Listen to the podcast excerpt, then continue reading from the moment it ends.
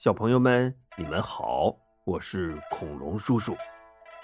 上一集我们讲到啊，万安隐者孟杰用安乐泉水和泻叶云香解了蜀军士兵中的毒，然后去告诉诸葛亮，自己是藩王孟获的亲哥哥。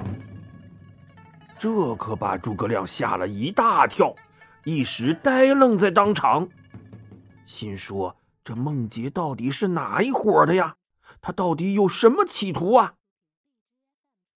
孟杰笑了笑，解释道：“丞相不必多疑，我虽然是孟获的哥哥，但也一直看不惯我弟弟的做法，所以十年前跟他大吵了一架，就躲到这里隐居起来了。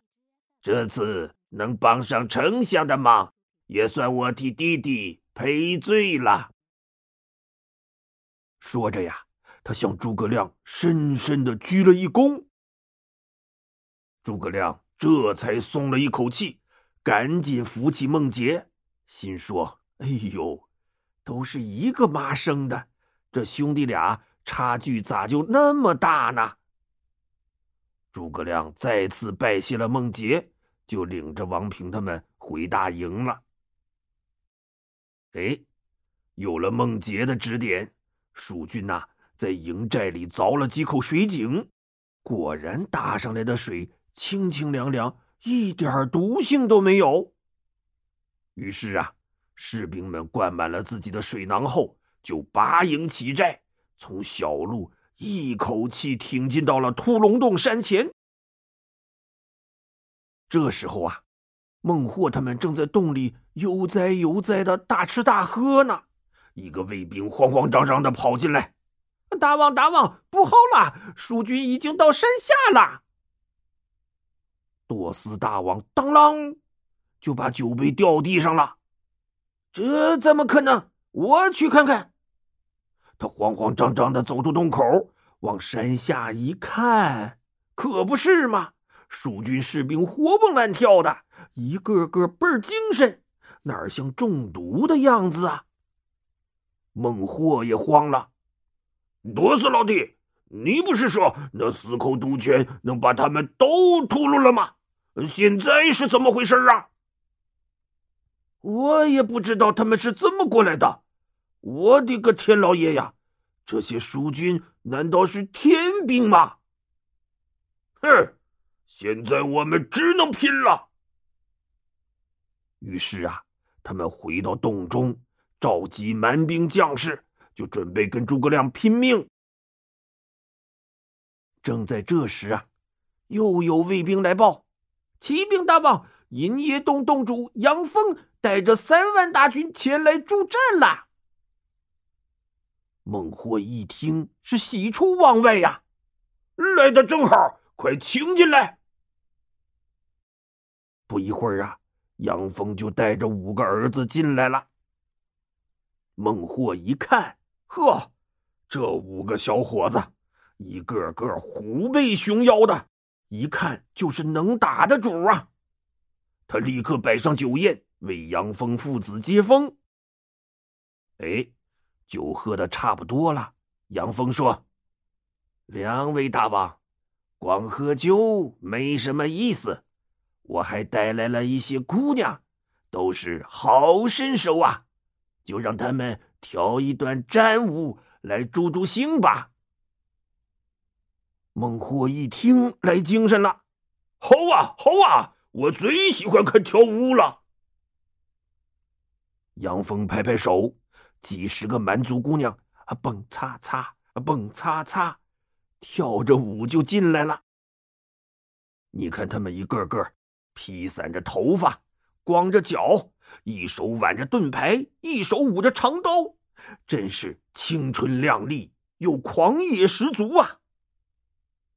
这一下，所有蛮兵都来情绪了，一起拍着巴掌，喝着鼓点儿，蹦擦擦，蹦擦擦，跟着扭动起来。孟获哥俩也目不转睛的一边看。一边咧着大嘴傻笑着，杨峰啊，趁机使了个眼色。他的两个儿子立刻端着酒杯走了过去。我们兄弟俩尽量为大王一杯。好，好，好，哈哈哈！来，干了！孟获和孟优举起酒杯，刚要往嘴里倒，杨峰大喝一声：“拿下！”哗，他俩的酒啊，全倒自己脸上了。两人还没反应过来，就被杨峰的儿子像拎小鸡儿一样提起来，吧唧，狠狠的摁在了地上。朵斯大王也被杨峰按倒在地。与此同时啊，那几十个蛮族姑娘呼啦啦四下散开，摆出了一个防御阵型，恶狠狠的瞪着周围的蛮兵。这谁还敢上前营救啊？蛮兵们也只好乖乖的缴械投降了。孟获不甘心呐，他瞪着眼大骂道：“杨峰，你个吃里扒外的东西！我和你往日无冤，今日无仇，又都是同族兄弟，你为什么要帮着汉人暗算我？”杨峰冷冷的说：“孟获，之前……”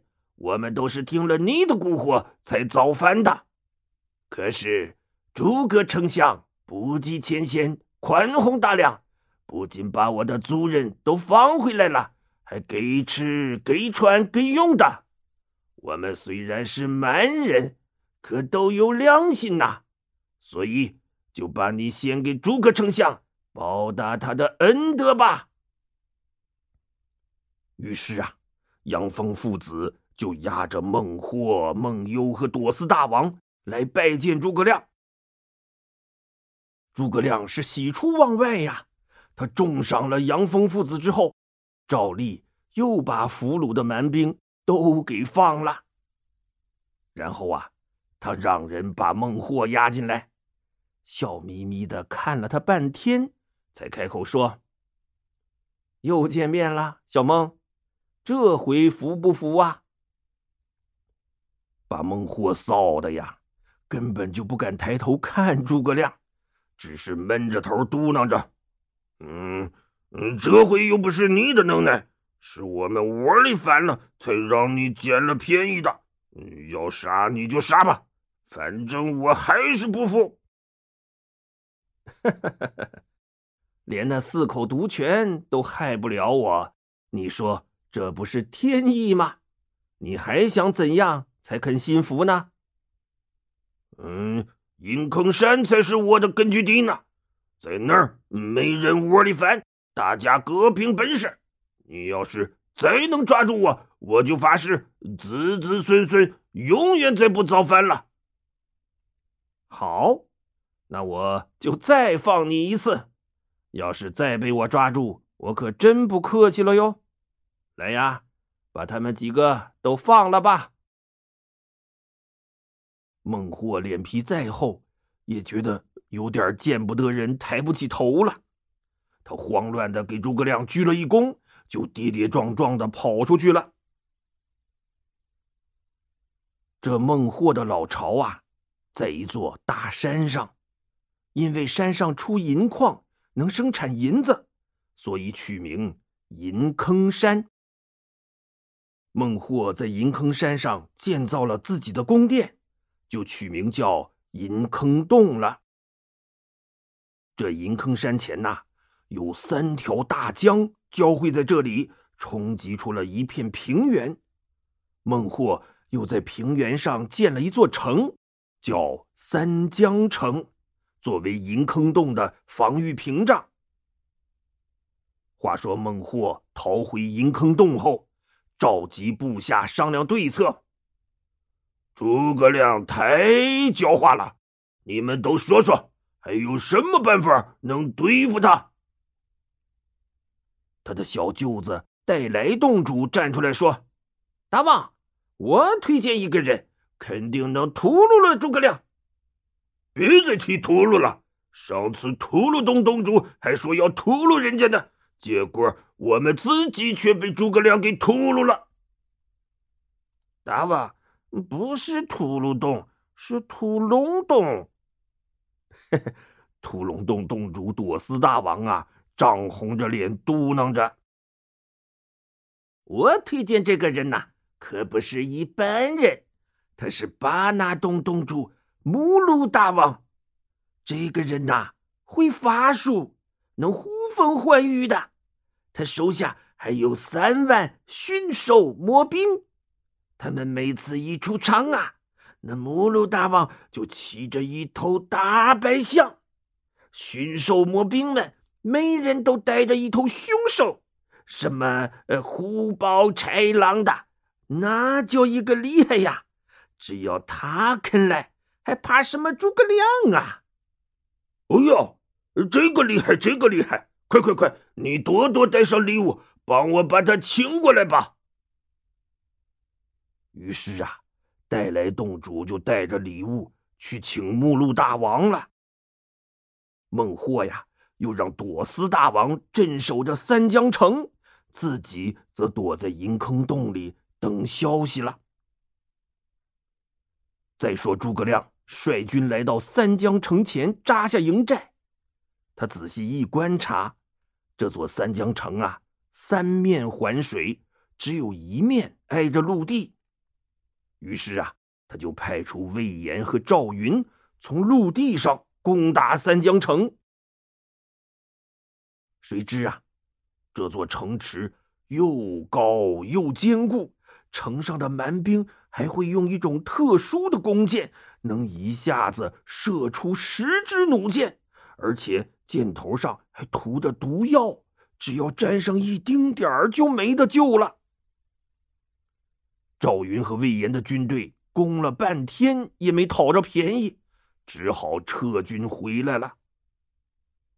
诸葛亮听了汇报，皱着眉，挥挥鹅毛扇，立刻后撤五里下寨。多斯大王啊，在城头一看，蜀军撤退了，还以为诸葛亮真被他们打怕了呢，于是大摆酒宴，是犒赏三军呐。就这么安安静静的，一连过了五天，诸葛亮啊，没下达任何命令。那他在干嘛呢？他在等着蛮兵彻底放松警惕呢。果然，这天晚上啊，探马回来报告说，三江城的城头连一个哨兵都看不到了。诸葛亮微微一笑，立刻传令。所有士兵每人准备一件衣服，把袖口、领口都扎紧，做成一个大口袋。今晚一更时分必须做好，违令者斩立决。士兵们全懵了。哎，我说，丞相那么大的官儿家里还缺衣服穿吗？切，没知识，你家里人穿大口袋呀？啊，也是哈。到了一更天呐，大口袋就全都做好了。士兵们正好奇的等着丞相揭开谜底呢。诸葛亮又下了一道命令：每人用大口袋立刻装满一包土，违令者斩立决。士兵们更懵了，哎。难道丞相是打不过蛮兵，不敢回去了，干脆要在这里呃安家盖房子？他们也不敢违令啊，赶紧满地挖坑刨土的。哎，不一会儿啊，就把大口袋都装满了。正在这时，诸葛亮忽然又下了一道命令：所有人都把土包扔到三江城下，先到的人有重赏。士兵们这才有点明白过来，哦，丞相是怕我们被毒箭射死，暴尸荒野，干脆自个儿扛一包土，把自个儿埋了吧？你傻呀，死都死了，你还怎么埋自己呀？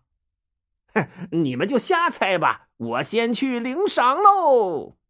呼啦啦，士兵们扛着土包，争先恐后的就向三江城跑去。他们按照指挥，把土包扔在城下。十多万人呐，只一会儿功夫，一层一层的台阶就拔地而起，一直通到了高高的三江城城头。士兵们这才恍然大悟：哦，原来丞相这是要攻城啊！随着一声令下，哗，蜀兵像潮水一样涌上了城头。等蛮兵反应过来，再想放箭，已经来不及了。他们只好抱头鼠窜，各自逃命啊！蜀军没费多大力气，就彻底夺下了三江城。大军稍作休整，就继续渡过三江。在岸边扎下了营寨。这会儿啊，孟获正坐在银坑洞里等消息呢。